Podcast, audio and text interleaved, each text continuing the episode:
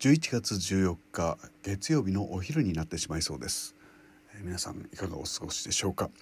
えー、今朝も早く起きしてですね朝日を迎えるべく丘の上に行って、えー、冷たい風が今日は強かったんですけどそれに吹かれながらね朝日を、え写真撮ろうとしたりなんかしたしていたんですけれども、えすっかりおしゃべりをするのを忘れてしまった次第です。え金曜日にライブがありましてちょっと慣れないところで慣れないようなことやったこともあって、えー、随分と疲れたなと思ってよく昨日は寝ておりました。なのでとっても今日は元気にですね。月曜日を迎えたんだよっていう話をするべく、えー、起きたにもかかわらずすっかり喋るのを忘れてしまったのはやっぱり今週末またライブがあったりとか。